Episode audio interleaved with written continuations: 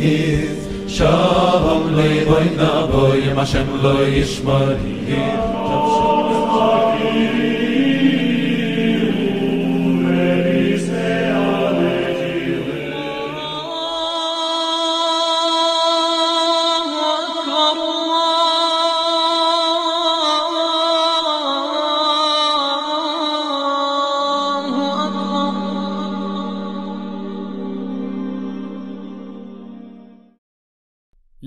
D'aujourd'hui est particulièrement long, mais ce n'est pas pour rien. Je tiens juste à vous préciser que pour élucider des énigmes, les comprendre et les exposer, surtout lorsqu'il s'agit d'études qui ont été menées sur des siècles et des siècles, puis résumer en une vidéo, la longueur de cette dernière est évidente et compréhensible. Aussi, certains événements sont liés l'un à l'autre. Donc, pour ceux qui n'ont pas visionné les épisodes précédents, je vous invite, Inch'Allah, à les visionner afin de pouvoir comprendre ce qui sera dit dans cet épisode ou, au mieux, établir les liaisons entre différents faits historiques que vous connaissez déjà et d'autres que vous avez loupés pour enfin former la meilleure connaissance que vous puissiez avoir sur la véracité de Muhammad sallallahu alayhi wa sallam dans les livres des Ahlul Kitab, des gens du livre. Enfin, pour vous rendre le visionnage plus agréable, voici ce dont on va parler. Premièrement, la vision étrange du roi Nabucodonosor. Deuxièmement, la condition, puis l'explication de cette vision. Troisièmement, la vision étrange du prophète Daniel. Quatrièmement, l'explication par les anges de cette vision. Et cinquièmement, la vision de Daniel appliquée aux faits historiques. Est-ce vraiment arrivé? Comme nous l'avons dit dans l'épisode précédent, le sujet d'aujourd'hui est l'une des prophéties les plus étonnantes pour deux raisons. Non seulement le prophète Mohammed sallallahu alayhi wa en a parlé dans un hadith, qui n'est certes pas authentique,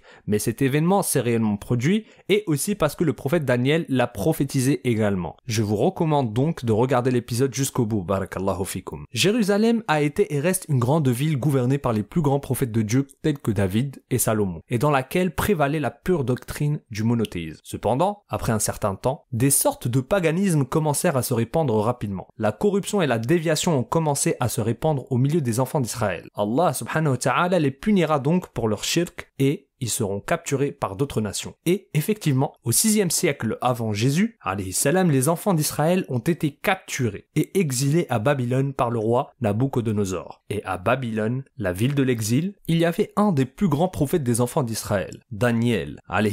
Certains hadiths le mentionnent. Et Daniel est le prophète que les compagnons du prophète Mohammed sallallahu ont enterré des centaines d'années après sa mort. Qu'est-ce qu'il y a de si particulier avec le prophète Daniel salam? Le prophète Daniel salam a fait un rêve très étonnant. Il a vu que la terre sera conquise par quatre empires géants consécutifs et la ville de Jérusalem restera toujours une partie de ces empires. Après ces quatre empires, un grand prophète apparaîtra. C'est ce que le prophète Daniel vit dans sa vision. Alors, qui est ce prophète dont Daniel a annoncé la venue? Et qu'en est-il de la vision qu'il a vue et qui existe encore dans la Bible que les juifs et les chrétiens ont? Il a été rapporté dans un hadith non authentifié, celui qui guide vers Daniel annonçait lui le paradis. La chaîne de transmission de ce hadith doit être prise en considération. Cependant, quand les compagnons du prophète sallallahu alayhi wa sallam ont conquis la ville de Shushtar, ils ont trouvé dans la demeure de Hormuzan un grand homme couché sur un lit et rien n'a changé de lui même s'il est mort il y a des centaines et des centaines d'années. Ils ont demandé aux Perses et en ont conclu qu'il était le prophète Daniel,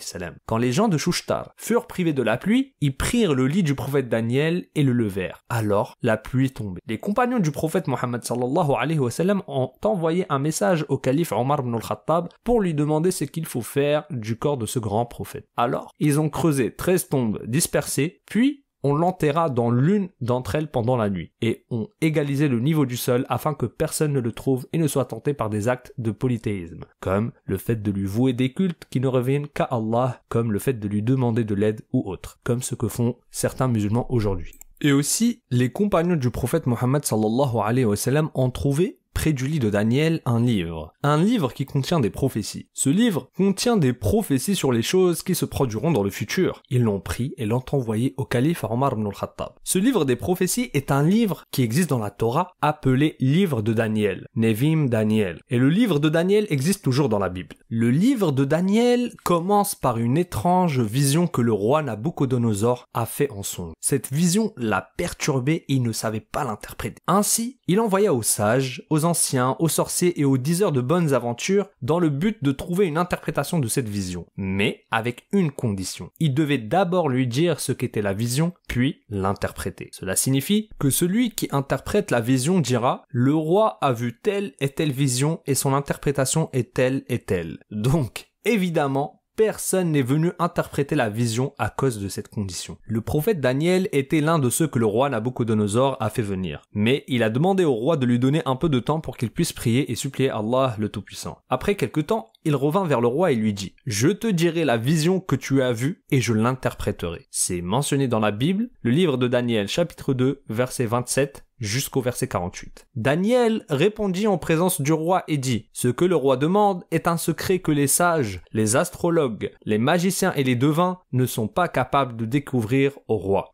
Cela signifie que Daniel a dit au roi que personne ne sait ce qu'il avait vu, mais Dieu la lui révéla. Il continue, mais il y a dans les cieux un Dieu qui révèle les secrets, et qui a fait connaître au roi Nabucodonosor ce qui arrivera dans la suite des temps. Cela signifie que cette vision est une prophétie qui se produira dans le futur. Voici ton songe et les visions que tu as eues sur ta couche. Sur ta couche, ô roi, il t'est monté des pensées touchant ce qui sera après ce temps-ci. Et celui qui révèle les secrets t'a fait connaître ce qui arrivera. Ô roi, tu regardais et tu voyais une grande statue. Cette statue était immense et d'une splendeur extraordinaire. Elle était debout devant toi et son aspect était terrible. La tête de cette statue était d'or pur, sa poitrine et ses bras étaient d'argent, son ventre et ses cuisses étaient d'airain, ses jambes de fer, ses pieds en partie de fer et en partie d'argile. Prêtons attention à ces versets. Tu regardais lorsqu'une pierre se détacha sans le secours d'aucune main, frappa les pieds de fer et d'argile de la statue et les mit en pièces. Cela signifie qu'il est apparu par Dieu, pas par les humains. Alors, le fer, l'argile, l'airain, l'argent et l'or furent brisés ensemble et devinrent comme la balle qui s'échappe du nerf en été. Le vent les emporta et nulle trace n'en fut retrouvée. Mais la pierre qui avait frappé la statue devint une grande montagne et remplit toute la terre. Voilà le songe, nous en donnerons l'explication devant le roi. Maintenant, le prophète Daniel va commencer à interpréter cette vision. Daniel dit, c'est toi qui es la tête d'or. Le royaume de Babylone que Nabucodonosor a gouverné est la tête d'or. Après toi, il s'élèvera un autre royaume, moindre que le tien. Cela signifie qu'après le royaume de Babylone, un nouveau royaume se lèvera. Puis un troisième royaume, qui sera d'airain et qui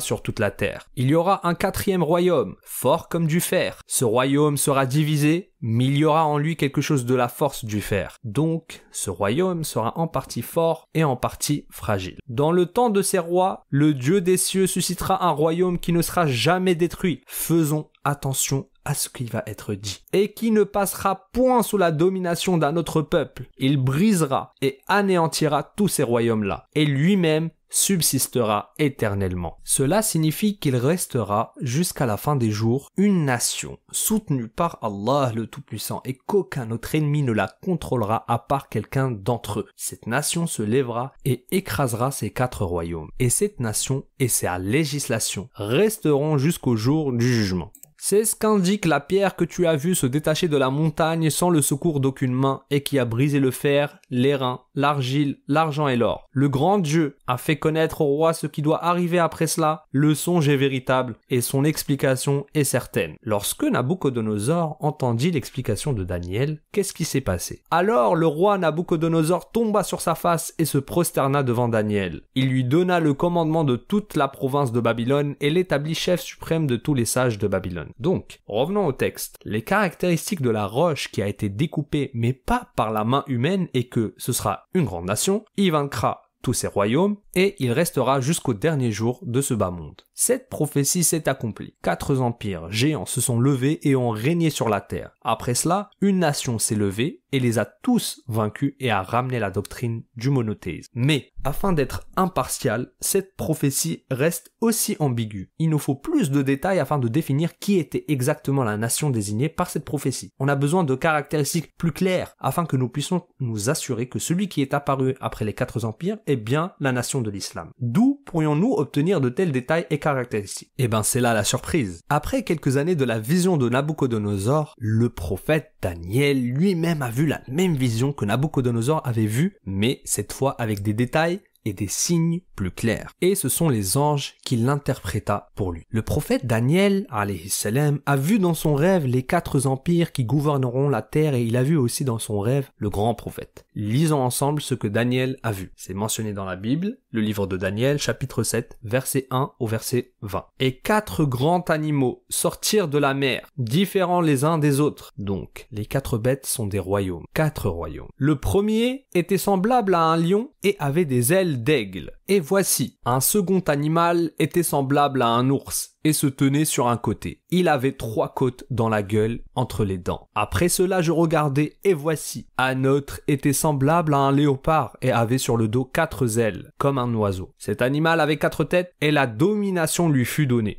Attention, ce troisième royaume à quatre têtes est important. Après cela, je regardais pendant mes visions nocturnes et voici, il y avait un quatrième animal, terrible, épouvantable et extraordinairement fort. Donc, il s'agit d'un royaume oppressif. Il avait de grandes dents de fer, il mangeait, brisait et il foulait aux pieds ce qui restait. Il était différent de tous les animaux précédents et il avait dix cornes. Et il avait dix corps, donc dix rois. Le quatrième royaume est sauvage et violent. Il a dix rois par lesquels il encorne les croyants. Quel est ce royaume? Nous allons bientôt le mentionner. Daniel continue. Je considérais les cornes et voici une autre petite corne sortie du milieu d'elle. Donc, nous avons maintenant onze cornes. Et trois des premières cornes furent arrachées devant cette corne, et voici, elle avait des yeux comme des yeux d'homme, et une bouche qui parlait avec arrogance. Donc, en ce qui concerne les trois autres bêtes, Daniel dit, les autres animaux furent dépouillés de leur puissance mais une prolongation de vie leur fut accordée jusqu'à un certain temps, ce qui signifie qu'ils sont devenus de petits pays pendant un certain temps et non plus des empires comme ils l'étaient, jusqu'à ce que vienne la grande nation qui écrasera ces pays. Daniel continue. Je regardais pendant mes visions nocturnes et voici, sur les nuées des cieux arriva quelqu'un de semblable à un fils de l'homme. C'est donc ce rocher qui viendra à la fin des jours. Il s'avança vers l'ancien des jours et on le fit approcher de lui. On lui donna la domination, la gloire et le règne, ce qui signifie que ce prophète recevra la prophétie et la législation. Il sera un prophète guerrier et toute nation lui obéira. Et tous les peuples, les nations et les hommes de toute langue le servirent. Sa domination est une domination éternelle qui ne passera point et son règne ne sera jamais détruit. Cela signifie que la législation restera jusqu'au jour du jugement. Le prophète Daniel salam fut surpris par cette vision. Donc un des anges l'a interprété pour lui. L'ange dit à Daniel et lui donna l'interprétation de ces choses. Ces quatre grands animaux, ce sont quatre rois qui s'élèveront de la terre. Et l'apparition du Fils de l'homme, le rocher qui deviendra une montagne, est la prophétie d'une grande nation. Mais les saints du Très-Haut recevront le royaume et ils posséderont le royaume éternellement d'éternité éternité. Ils auront l'autorité et le règne parce qu'ils sont soutenus par Allah le Tout-Puissant jusqu'au dernier jour. Et ici, Daniel s'étonna de la quatrième bête, ce quatrième royaume qui a dix cornes, dix rois, qui verra apparaître un onzième et qui parlera par hérésie et blasphème. Qui est-il? Voici le sujet de la vidéo. Si nous connaissons la onzième corne, le onzième roi, et le temps jusqu'auquel cette corne régnera, nous connaîtrons certainement la nation qui surgira après son temps. Cette nation, ce peuple saint du Très-Haut, qui ramènera de nouveau sur la terre la doctrine du monothéisme. Donc, il nous faut investiguer sur cette onzième corne. On continue, et sur les dix cornes qu'il avait à la tête, et sur l'autre qui était sortie et devant laquelle trois étaient tombés, sur cette corne qui avait des yeux, une bouche parlant avec arrogance et une plus grande apparence que les autres. Je vis cette corne faire la guerre aux saints et l'emporter sur eux. Donc voici ses caractéristiques à cette onzième corne.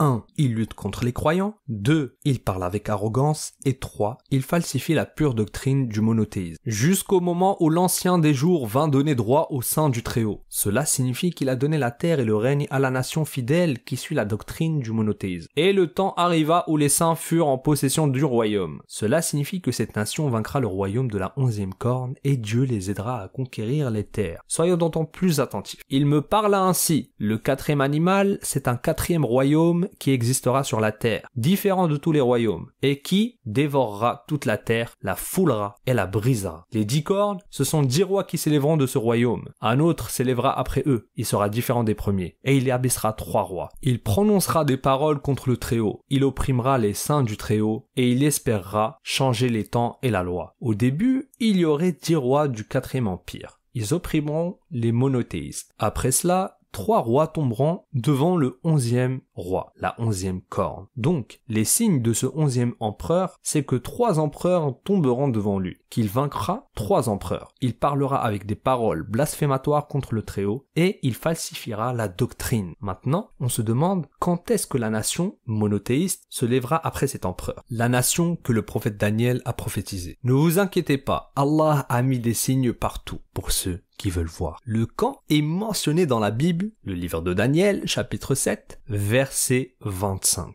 Et les saints seront livrés entre ses mains pendant un temps, des temps et la moitié d'un temps. Donc, cet empire gouvernera la terre pendant un temps, des temps et la moitié d'un temps. Qu'est-ce qu'un temps? Donc, un temps est une unité biblique qui est égale à un siècle, 100 ans. Comment le savons-nous? C'est simple. En se référant au livre de l'Apocalypse d'Abraham, chapitre 28, verset 5, il est écrit qu'un temps est égal à 100 ans. Cela signifie un siècle, deux siècles et un demi-siècle, qui est égal à 350 ans. Donc, en faisant le calcul, nous avons un temps, des temps et un demi-siècle égal à 350 ans. Donc, après 350 ans, la dernière nation viendra, le peuple saint du Très-Haut. Donc, la législation, le règne et la domination restera jusqu'au jour du jugement et ils auront le royaume de cet empereur. Ici finir les paroles. Moi, Daniel, je fus extrêmement troublé par mes pensées, je changeai de couleur et je conservais ces paroles dans mon cœur. Ainsi était la fin de la vision du prophète Daniel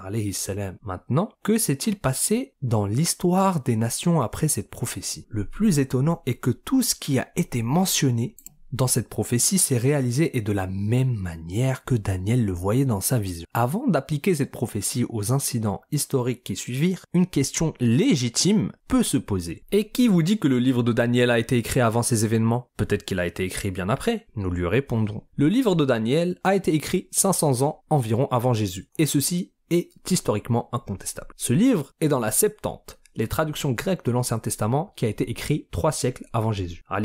Par exemple, quand Flavius Joseph, un historien célèbre dans le deuxième siècle, a abordé le sujet de la vision de Daniel dans son livre Antiquité judaïque, page 438, il a mentionné les quatre royaumes et a dit que le rocher qui détruira la statue n'est pas encore apparu. Ce rocher qui frappera les quatre empires et deviendra comme une montagne n'est pas encore apparu. Ainsi, les gens attendaient la prophétie pour voir comment elle allait se produire. Ils attendaient aussi la nation qui ramènera la doctrine du monothéisme à toute l'humanité. Et maintenant, nous allons appliquer la vision de Daniel aux incidents historiques qui se sont produits. Le prophète Daniel salam était dans le royaume de Babylone. Ainsi, la première bête, le premier royaume que Daniel vit dans sa vision, est le royaume de Babylone. Le lion ailé était le symbole du royaume de Babylone. Ce symbole se trouve sur les temples babyloniens jusqu'à présent. Après cette bête, le royaume de Babylone, un autre empire se leva, c'est l'empire persan. Ainsi, cet empire s'est levé après l'empire babylonien et il l'a conquis. Les trois côtes que la seconde bête avait dans sa bouche signifie que l'empire persan gouvernera les terres des trois continents. Pour la troisième bête, le troisième empire dans la vision de Daniel, c'est le royaume d'Alexandre le Grand. Son royaume a émergé après l'empire persan. Donc, pour le moment, nous avons le royaume babylonien, puis l'empire persan, puis Alexandre le Grand jusqu'à présent. Selon la prophétie de Daniel, cet empire a têtes. Les quatre têtes représentent une scission dans le royaume. Après la mort d'Alexandre le Grand, son empire fut divisé en quatre royaumes. Cela est connu historiquement. Cet empire s'est formé si rapidement que le prophète Daniel l'avait vu comme un léopard pour sa rapidité, comme nous le voyons dans l'image. Pour la quatrième bête, le quatrième empire dans la vision de Daniel il s'agit de l'empire romain. L'empire romain avait dix cornes. Dix empereurs romains opprimeront les monothéistes. Et c'est ce qui s'est passé. Dix empereurs romains ont opprimé les chrétiens monothéistes dans les trois premiers siècles après qu'Allah ait élevé Jésus à lui. Et même, la persécution des chrétiens par les empereurs romains est appelée les dix persécutions. C'est une question connue dans l'histoire du christianisme. Comme on peut voir dans l'image, ce sont les noms des dix empereurs romains qui ont persécuté les chrétiens monothéistes. Juste pour une petite précision, Lorsque l'on parle des chrétiens avant l'arrivée du prophète Mohammed sallallahu wa beaucoup d'entre eux n'étaient pas idolâtres comme les chrétiens d'aujourd'hui. Ils étaient des croyants et des musulmans, car adorant Allah l'unique et soumis à ses ordres en suivant les ordres de Jésus salam. Nous détaillerons inshallah cela dans la suite. Après les dix empereurs, la onzième corne apparaîtra, le onzième empereur, le pire empereur de l'empire romain. Trois empereurs tomberont devant cet empereur, trois cornes tomberont devant cette corne. Cet onzième empereur répandra le blasphème. Il dira des mots contre le Très-Haut. On se demande qui est cet empereur. Selon l'histoire du christianisme, après les dix persécutions, Constantin le Grand est apparu. Ainsi, Constantin est la onzième corne. Cet empereur a vaincu ses trois rivaux. Il a vaincu les trois cornes. Il a battu chacun de ses trois empereurs. Maxence, Maximin II et Licinius. Constantin a vaincu les trois autres et est devenu l'empereur de l'Empire romain. Maintenant, comment est-ce que cet empereur a prononcé des paroles blasphématoires avec arrogance Il prononcera des paroles contre le Très-Haut. Cela signifie qu'il dira des paroles blasphématoires. Il opprimera les saints du Très-Haut. Cela signifie qu'il luttera contre les monothéistes. Et il espérera changer les temps et la loi. Cela signifie qu'il changera les temps des jours saints et les saints seront livrés entre ses mains pendant un temps, des temps et la moitié d'un temps. Le verset précédent signifie que sa tyrannie durera un siècle, deux siècles et un demi-siècle. C'est à peu près 350 ans. Qu'est-ce que Constantin a fait? A-t-il vraiment parlé contre le Très-Haut? A-t-il vraiment opprimé le peuple saint, lutté contre la religion et changé les temps des jours saints? A-t-il fait ça?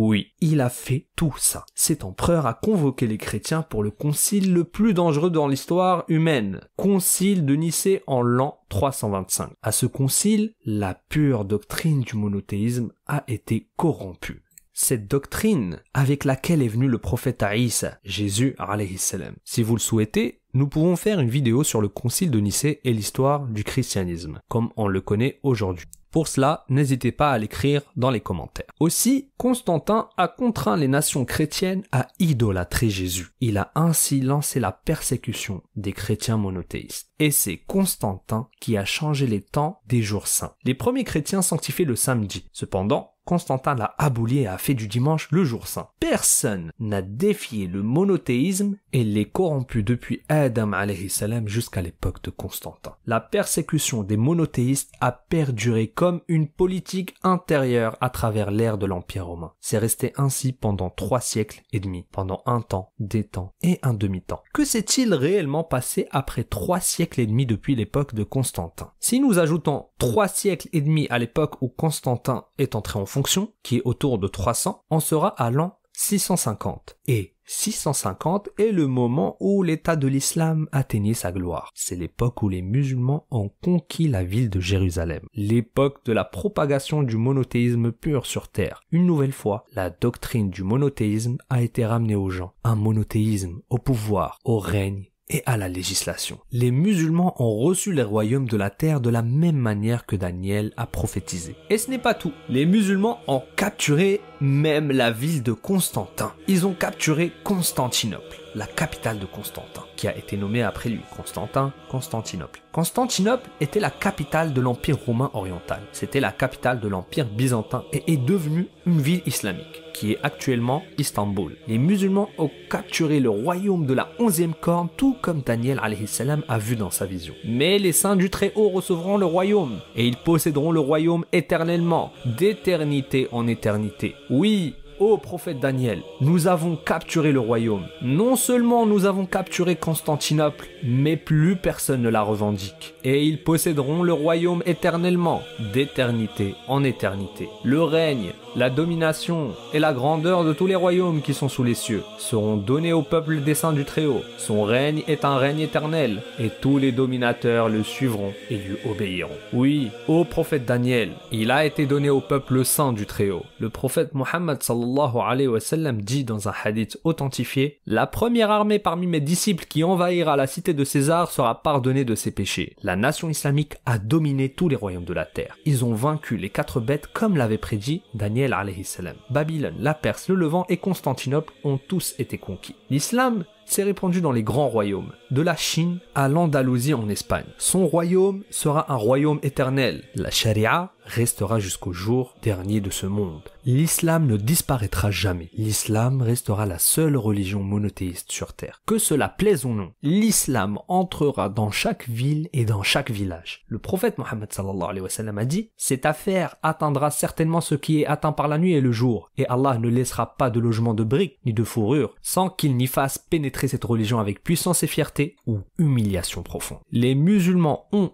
et continuent de capturer des royaumes n'en déplaise à certains. Cette vision, celle de Daniel salam, ne peut s'appliquer à aucune autre nation que la nation islamique, ni pour le calendrier chronologique, ni pour la description des événements. Le Fils de l'homme qui ramènera le monothéisme après trois siècles et demi, depuis l'époque de Constantin, n'était et ne sera personne à part le prophète Mohammed sallallahu alayhi wa sallam. Le prophète Mohammed était le rocher que Nabucodonosor a vu, celui qui a brisé la statue et a écrasé le royaume païen. Le prophète sallallahu alayhi wa sallam parle de lui-même dans un hadith en disant Je suis cette brique et je suis le dernier des prophètes. Allahumma salli ala Muhammad wa ala alihi wa wa man Que les bénédictions d'Allah soient sur Muhammad, sa famille, ses compagnons et sur ceux qui ont suivi sa religion. Amin. L'épisode s'achève, je vous remercie pour votre écoute et je vous incite tous à bien comprendre les prophéties citées dans cet épisode qui a demandé un grand travail et de diffuser au maximum aux gens afin qu'ils sachent ce que leurs élites leur cachent. Nous sommes la communauté du savoir, celle qui remet en question les informations jusqu'à ce qu'elles arrivent à la réelle vérité, mais avec sincérité. Nous sommes la communauté du Très-Haut, ses serviteurs, et nous sommes la meilleure communauté qu'Allah ait sorti aux gens. Nous appelons au bien et interdisons le mal. Et par cela, nous souhaitons le bien de nos co-religionnaires, afin qu'ils sauvent leurs âmes d'un feu éternel et qu'ils ne soient pas dupes. Nous leur exposons ce qu'il y a dans leur livre